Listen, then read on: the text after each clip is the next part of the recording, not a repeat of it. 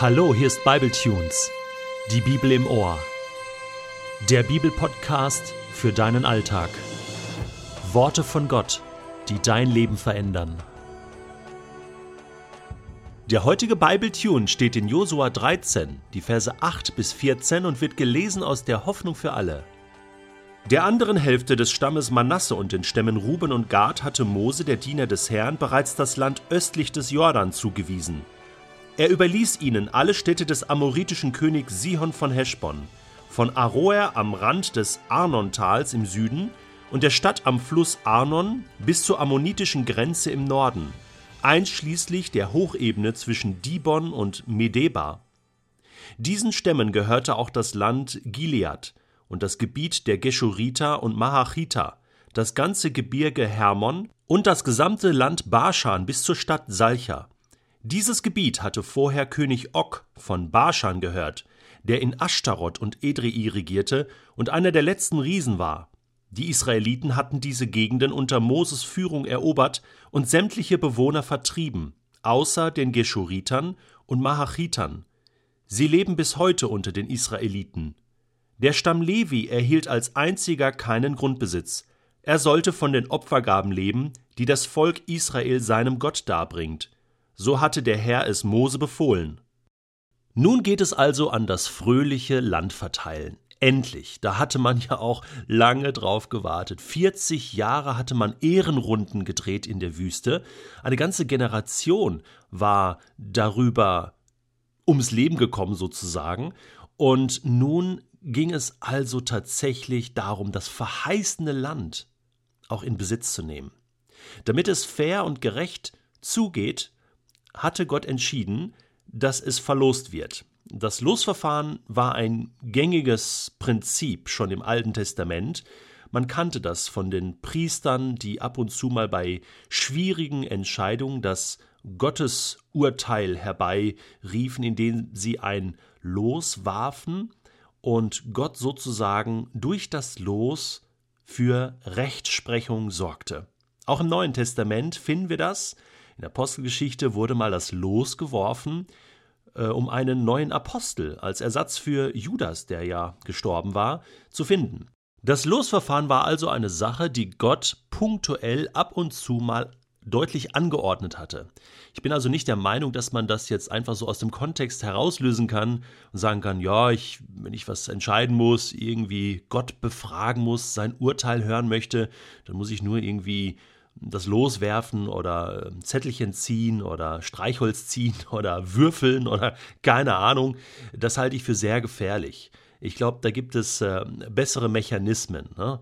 äh, Gott zu fragen, äh, zu beten, die Bibel zu lesen, Menschen zu fragen, äh, als jetzt einfach irgendwie ein Glücksspiel anzufangen äh, in der Meinung, Gott redet so dadurch. Nichtsdestotrotz hat Gott das damals so gemacht. Und äh, es sollte klar sein, dass es nicht nach menschlicher Meinung hier äh, vonstatten geht, diese ganze Landzuteilung, sondern dass wirklich klar war, Gott entscheidet hier. Bevor es jetzt aber zu der Verlosung kommt, sind mir im heutigen Text zwei Dinge aufgefallen.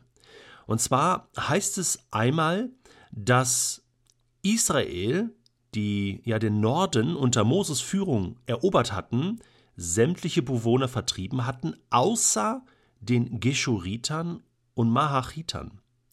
Geschur und Macha, die beiden Städte, äh, die gab es noch als eigenständige Städte äh, zur Zeit Davids.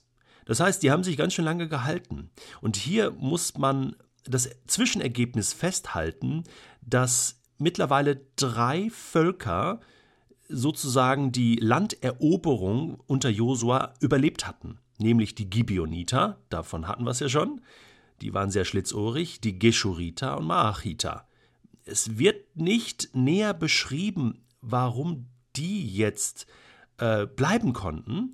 Irgendwas ist da gewesen. Nur jetzt bahnt sich langsam etwas an, was dann später äh, im Land Israel noch zu Schwierigkeiten führen sollte. Und zwar drei fremde Völker, wo Gott dann auch sagt, hey, behandelt sie ordentlich, die Ausländer unter euch. Zum Teil gehörten sie dann auch zum Volk Israel. Aber es passierte natürlich auch, dass diese Völker ihre Kultur behielten, auch ihren Glauben, auch ihre Götter, und das führte dann immer zu Schwierigkeiten mit Israel, die ja dann ihren Glauben hatten, ihren Gott, und es kam da immer wieder zur Auseinandersetzung. Und das führte dazu, dass Israel sich immer wieder auch hinreißen ließ, anderen Göttern nachzufolgen, anderen Göttern zu glauben. Es kam immer wieder zu Konflikten. Und da haben wir dieses Thema von Kompromissen, die eingegangen wurden, damals, die später zu Konflikten führten. Nicht jeder Kompromiss ist schlecht. Manchmal ist Diplomatie oder auch mal ein Auge zuzudrücken und fünfe gerade sein zu lassen okay. Auch Gott macht das ab und zu, aus Liebe zu Menschen und aus seiner Gnade heraus. Aber Menschen können mit Kompromissen, mit schlechten Kompromissen, mit faulen Kompromissen, die es gibt, nicht lange umgehen. Irgendwann kommt die Quittung. Und irgendwann gibt es negative Folgen. Und irgendwann kann man sich vielleicht gegen gewisse Einflüsse auch nicht mehr wehren.